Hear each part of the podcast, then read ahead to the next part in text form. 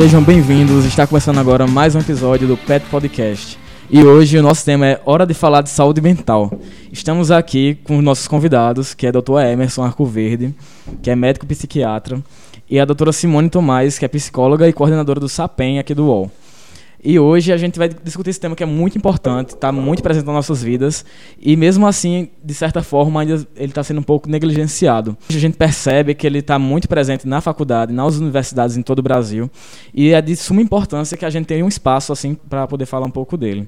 Então, primeiramente, eu queria convidar a doutora Simone para me explicar um pouquinho o que é saúde mental. É, Boa tarde a todos. Eu queria agradecer o convite. Para mim é uma alegria muito grande poder falar de um tema tão importante num contexto universitário.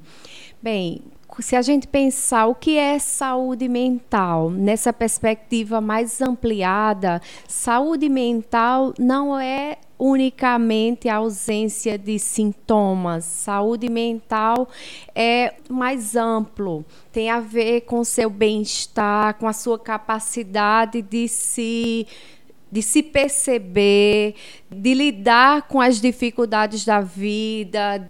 Saúde mental, nessa perspectiva mais ampliada, não é unicamente a ausência de sintomas. Saúde mental é o seu completo bem-estar biopsicossocial, é você ser capaz de se perceber no seu processo de vida, né? estar produtivo, ser capaz do autocuidado, de. de fazer exercício físico, alimentação. Então, a saúde mental é muito mais amplo. E a gente precisa, desde cedo, entender o que é saúde mental, entender a nossa responsabilidade né, com a nossa saúde mental, a nossa capacidade de estar tá desenvolvendo estratégias, estilos de vida saudáveis que nos ajude a viver bem, a estar produtivo e estar bem na nossa vida muito bem colocado pela professora Simone. E realmente a gente percebe que a saúde mental não vai somente com problemas. Quando a gente fala em saúde mental, a gente a primeira coisa que pensa, ah, depressão, ansiedade.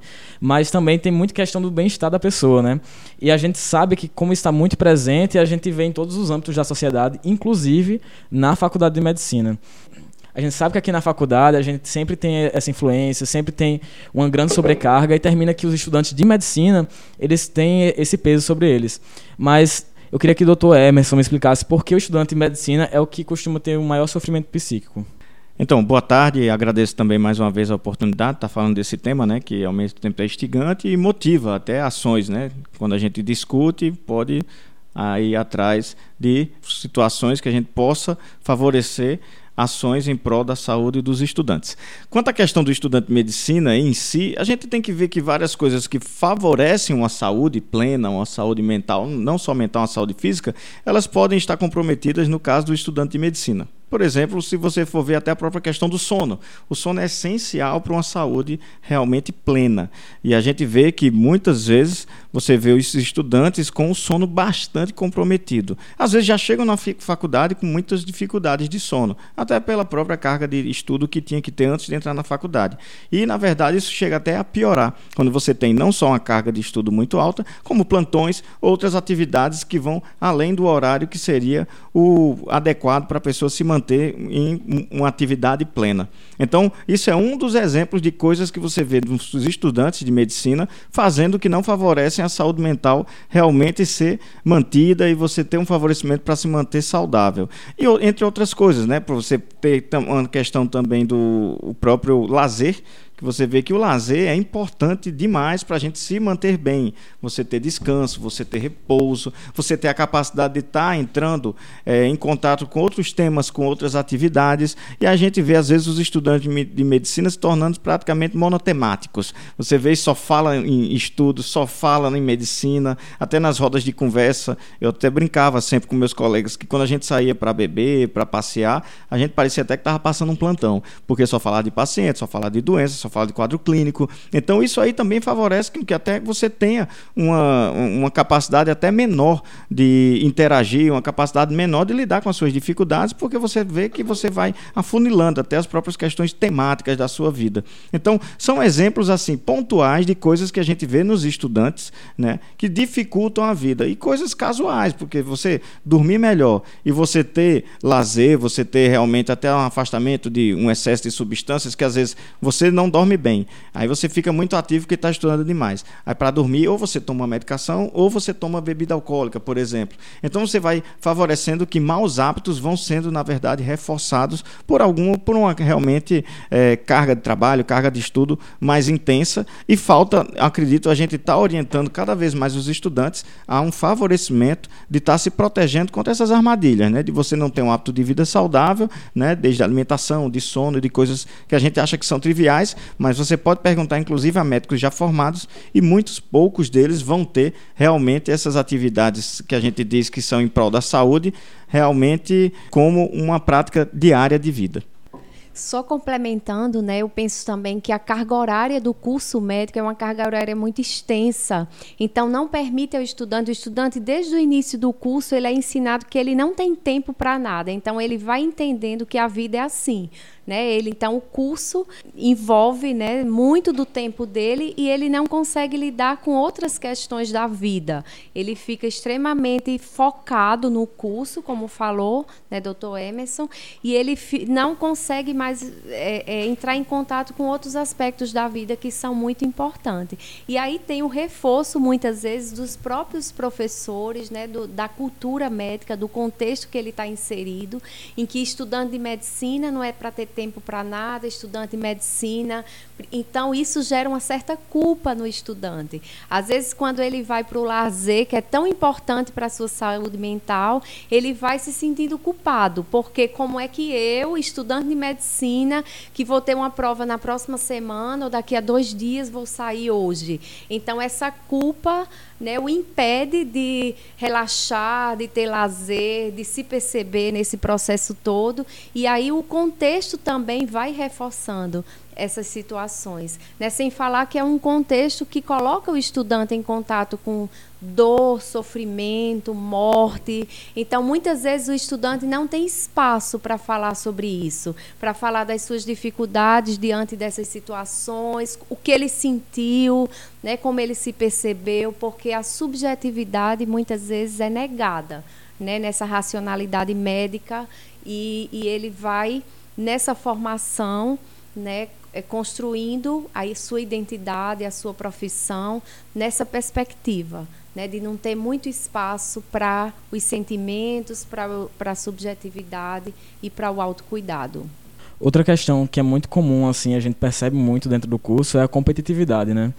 Porque muitas vezes os, os, próprios alunos se comparam com os outros é, e eles começam a querer, nossa, meu, meu colega já tem três ligas, meu outro colega está fazendo TCC já, tem dois projetos.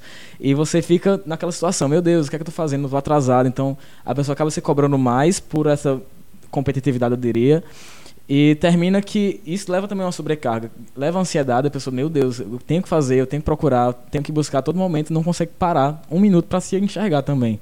Porque muitas vezes a gente tem que parar, analisar a situação que a gente está para ver se é, é viável aquele momento e tudo, todas as situações que a gente esteja vivendo. E eu queria saber também se existe algum perfil de estudante que sofra mais, que vocês percebam que tem maior influência de, de sofrimentos psíquicos ou adoecimento mental que vocês acham que está mais presente aqui na faculdade?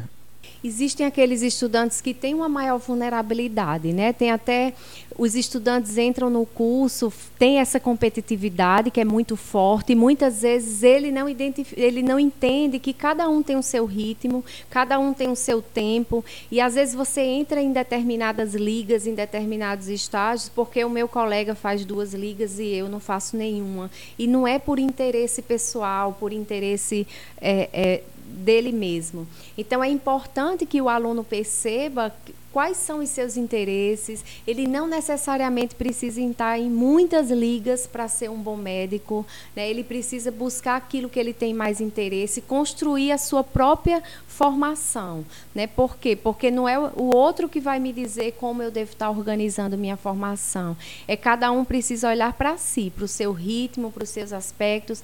E existem estudantes que têm uma vulnerabilidade maior né, uma vulnerabilidade social, uma vulnerabilidade psicológica, que já entram no curso, né, né, quando o estudante chega, ele traz a sua história, ele traz o seu jeito de ser. Então, muitas vezes esse curso aí que é tão exigente, tão extenso, tão intenso, que, que tem pressão sobre o estudante, pode ser um gatilho né, para o desenvolvimento de uma sintomatologia psicológica. Então, é importante, desde sempre, que ele perceba isso, e a gente precisa falar sobre isso, né, porque não é nenhum, nenhuma vergonha eu necessitar de ajuda, eu reconhecer que nesse momento eu preciso de uma ajuda e procurar uma ajuda especializada, um profissional que possa me ajudar a me perceber encontrar o meu ritmo de estudo, a minha forma de, de trabalhar, de produzir. Né? Sem olhar para o outro e sem entrar nessa competitividade, nessa, nesse ritmo que muitas vezes não é o, o ritmo do estudante. E complementando, vale a pena lembrar a questão da imaturidade, né, também, que muitos dos estudantes entram muito jovens, e isso aí vai favorecer, inclusive, que não perceba, né, que realmente essa questão de competitividade, muitas vezes, a maioria das vezes, vai ser realmente de cada estudante, não vai ser do curso em si, que não está favorecendo que a gente vá é, premiar quem for o melhor, isso não vai acontecer, ou quem faz mais ligas. Não é isso que acontece. Mas a gente vê que existe essa competitividade extrema no começo do curso e eles vão percebendo ao longo do curso que não é bem assim, só que quando percebe já foi tarde demais. Eles já se envolveram com muitas atividades, já estão sobrecarregados e realmente com uma dificuldade muito grande de manter um dia a dia saudável. Então a questão de entender o estudante também como ainda uma pessoa que está amadurecendo, que está num momento peculiar, complexo da vida que precisa de suporte nesse momento. Daí programas como tutoria, programas realmente que favoreçam certo suporte nesse momento mais complexo, que é o início do curso, principalmente, e aí você vai favorecendo que ao longo do curso ele vá se desenvolvendo de maneira até a ter mais, é, digamos, estratégias, mais ferramentas para lidar melhor com essas questões. Então acredito que a própria questão de maturidade faz toda a diferença nesse desenrolar ou no favorecimento de mais adoecimento. Então, só para fazer um resumo dos principais fatores que desencadeiam o sofrimento psíquico, a gente tem a competitividade, o sono, as altas cobranças no curso, é, a administração do tempo e do lazer, sobrecarga de atividades, a culpabilidade do estudante e a sua maturidade. Agora, doutor Emerson, queria saber quais são os principais sofrimentos psíquicos os estudantes passam aqui na faculdade. Então, quanto a, principais é, sofrimentos psíquicos no estudante, a gente pode pegar até um, um, paralelo com a própria população em geral. Por exemplo, se você for ver os transtornos de ansiedade, eles são os mais prevalentes na população como um todo. Então, você vai ter um favorecimento de realmente ter uma grande parcela desses estudantes também com transtornos ansiosos, né? desde ansiedade generalizada, a própria fobia social, que é subdiagnosticada, né? ela é meio que relegada, mas você vai ter vários é, estudantes sofrendo disso. Imagine o tamanho do problema que é para a pessoa que tem fobia social, né? Ele tem aquela timidez patológica, mas está num curso que você tem que, na verdade, ter uma intensa né, atividade e contato com pacientes, com pessoas, com colegas. E se ele tem fobia social, como isso realmente gera mais sofrimento ainda e muita disfunção. É, além das questões dos transtornos de ansiedade em si, você vai ter os transtornos de humor, principalmente a depressão maior, né? Tanto com, às vezes, só sintomas depressivos, não ocasionando ainda um diagnóstico de depressão maior, mas sintomas depressivos que já vão provocar algum nível de disfunção ou de sofrimento no dia a dia desses estudantes. Além dos transtornos tanto ansiosos como os de humor, você vai ter, além deles, é, a questão de uso de substância, que a gente sabe que é bem prevalente né, na população em geral, mais deletéria numa população jovem, como é a de estudantes de medicina, e uma prevalência bastante alta de uso de substância nocivo. A gente vê também, não só nos estudantes, como nos próprios médicos já formados, que é uma parcela realmente, uma profissão que tem uma prevalência bem maior de transtorno por uso de substância. Além disso, coisas que não são consideradas nem né, doenças mentais ou transtornos mentais, como o próprio burnout, o esgotamento, ele é bem frequente nesses estudantes. Tendo em vista coisas que a gente até já falou aqui, né? Uma carga extensa né, de trabalho, com pouco repouso, com não respeito à folga, a férias, a sono, e aí você vai favorecer que você tenha realmente burnout, você tenha esgotamento com uma frequência bem maior. Então são alguns dos transtornos que a gente vê com maior frequência, e eu até deixo até para a professora Simone também complementar. Em relação a. Nós realizamos uma pesquisa aqui com os estudantes da UFRN e nós é, identificamos que nós avaliamos o estresse, a sintomatologia depressiva e ansiosa desses estudantes. E nós observamos, nós temos um dado que 66,3% dos estudantes, dos nossos estudantes, têm estresse, sentem-se estressados. Em, é, em relação à sintomatologia ansiosa, 33,6% dos estudantes do nosso curso apresentam a sintomatologia de ansiedade e 28% dos nossos estudantes têm uma sintomatologia depressiva. Né? Isso até corrobora com outros estudos que vêm re sendo realizados na área, mas é um dado né, que a gente precisa pensar sobre isso, é um dado é, que, que nos leva a pensar que a gente precisa abordar essa questão, trabalhar essas questões, né, para que o estudante, desde o início do curso, ele seja capaz de se autogerenciar, né, de se auto-organizar, de se perceber como responsável pelo seu bem-estar, pelo seu desenvolvimento emocional, psicológico. Então, é, a gente vem vendo um crescimento muito grande nessa população universitária, com os estudantes de medicina especificamente, em relação à sintomatologia psicológica. Esses dados são muito alarmantes, na verdade, quando a gente vê, né? Quase um quarto das pessoas da sua turma, por exemplo, poderiam estar em um sofrimento psíquico. Então, é um, um, dado que você realmente consegue ver até na prática. Não é difícil você encontrar algum colega seu que realmente tem depressão, já faz tratamento, ou ansiedade. Você vê frequentemente, não, não é uma coisa rara, nem uma coisa distante da gente. Está aqui a todo momento. E falando em tratamento, eu queria saber se todos precisam de tratamento e qual a melhor forma de fazer o tratamento. É, em relação ao tratamento, depende de cada situação, né? O, o, o, tratamento, a proposta terapêutica vai ser de acordo com a sintomatologia dos estudantes. Mas a gente trabalha e a gente fala muito, né? A gente, enquanto instituição, a gente precisa não apenas criar serviços, né? Como o SAPEM, que nós temos um serviço de intervenção, mas a gente precisa criar estratégias na promoção à saúde mental, né? Para que o aluno possa, desde cedo, também ter consciência né, do seu papel, do seu protagonismo na sua história, no seu desenvolvimento, para que ele possa também estar tá desenvolvendo estratégias positivas, individuais, coletivas, de relacionamento, de lidar com os colegas, para que possa ajudá-los no, no numa saúde mental. Existem situações em que a psicoterapia por si só dá conta né, daquela sintomatologia que o aluno apresenta. Outras situações a gente precisa do psiquiatra, a gente precisa de uma avaliação do psiquiatra e o tratamento é psicoterapia com, com medicação, com psiquiatra. Então, tudo vai depender da sintomatologia apresentada. E o que é importante? O grande desafio no tratamento dos alunos que buscam tratamento é um estigma que ainda está presente nesse, na, na saúde mental. Às, às, vezes, muitos estudantes, eles não buscam ajuda, eles não falam sobre o seu sofrimento porque eles temem né, ser serem julgados como fracos, como você não é capaz de, de ser médico porque você está com essa sintomatologia.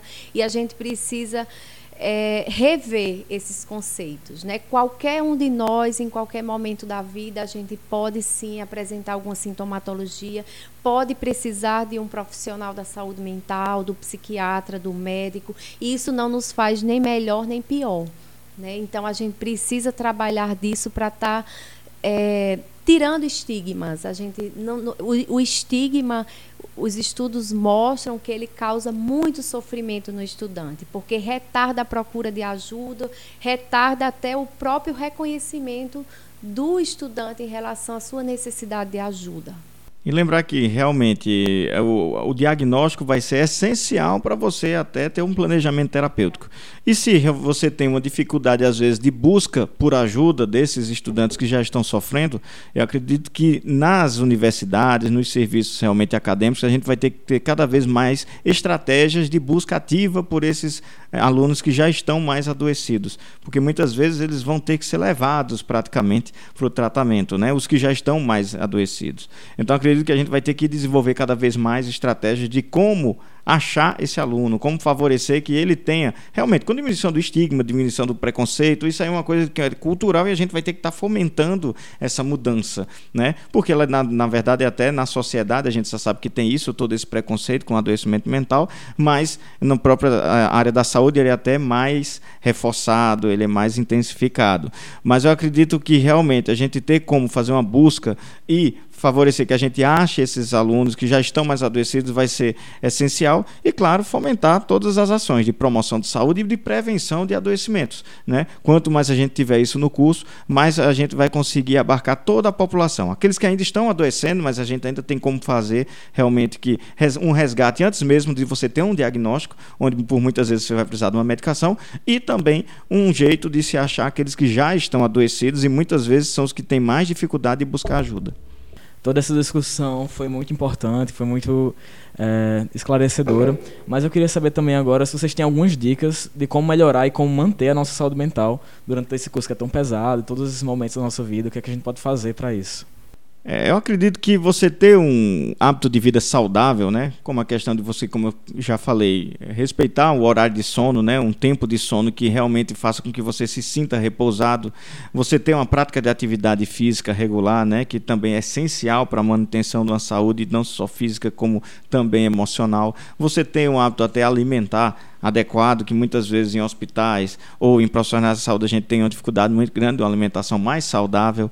Né? É, você ter uma um, um rol de atividades mais amplo possível, tentando se afastar um pouco, até quando está no seu momento de lazer, quando está no momento realmente fora do hospital, das suas atividades, que se fale de outros assuntos, que você varie também as próprias leituras, os programas que você entre em contato nos seus horários de lazer, para que você vá estimulando até áreas do cérebro ou é, questões emocionais que você vá favorecendo que você tenha um, um, uma amplidão, uma amplitude maior é, de vida mesmo, de experiências. Isso vai favorecer uma vida bem mais saudável. Que a gente tem visto que em médicos você tem uma dificuldade muito grande de fazer isso. Você tem um, um afunilamento do que ele faz, de como ele se diverte, de como ele passa o tempo. E eu acredito que isso vai isso também dificulta uma manutenção de saúde. Só reforço, né? Não se pode abrir mão daquilo que lhe dá prazer. Você precisa saber aquilo que lhe dá prazer né, investir nas suas relações, nas relações familiares, nas relações sociais, afetivas. Né? Muitas vezes a gente escuta na fala dos estudantes: ah, quando eu me formar, quando o semestre acabar, tá sempre parece que botando o seu bem-estar, a sua felicidade para uma época futura, mas é hoje, a gente tem o hoje. Então a gente, o nosso desafio é dentro desse de todos esses fatores estressantes, todas as cobranças que existem, eu poder ser feliz, se permitir também momentos de lazer, de prazer, encontrar aquilo que dá prazer. A gente encontra também muitos estudantes que entram no curso, aí eu fazia aula de música não dá mais para fazer. Eu fazia é, inglês, que era uma coisa, deixei para fazer, e a gente precisa, dentro desse contexto, encontrar esse tempo para não abrir mão daquilo que, que dá prazer, daquilo que lhe alimenta, daquilo que vai ser capaz de lhe proporcionar o bem-estar, né, de lhe fazer perceber vivo né, e com, encontrando significado na vida. Porque tudo isso aqui, toda essa rotina, todo isso, o dia a dia precisa ter um sentido, precisa ter um significado e precisa lhe fazer feliz com as suas escolhas no seu dia a dia. Muito obrigado pelas contribuições. Eu queria agradecer a vocês dois, a doutora Simone e a doutora Emerson, que participaram do nosso podcast. Foram muito esclarecedores quanto às conclusões que tiveram, quanto às dúvidas. Lembrando que a gente tem o serviço de apoio psicossocial estudante de medicina, que é aqui no UOL, que está disponível para todos os estudantes. E nunca deixar de, de lado, sempre manter a saúde mental em dia, procurar fazer atividades, sair com os amigos. Esquecer um pouquinho da medicina, porque lembrar que antes da medicina você também é uma pessoa. Então, muito obrigado a vocês dois. Eu agradeço a oportunidade de estar falando aqui sobre a saúde mental. Agradeço realmente a oportunidade e parabenizo até pela, pela iniciativa. E assim a gente vai finalizando mais um episódio do Pet Podcast. Até a próxima.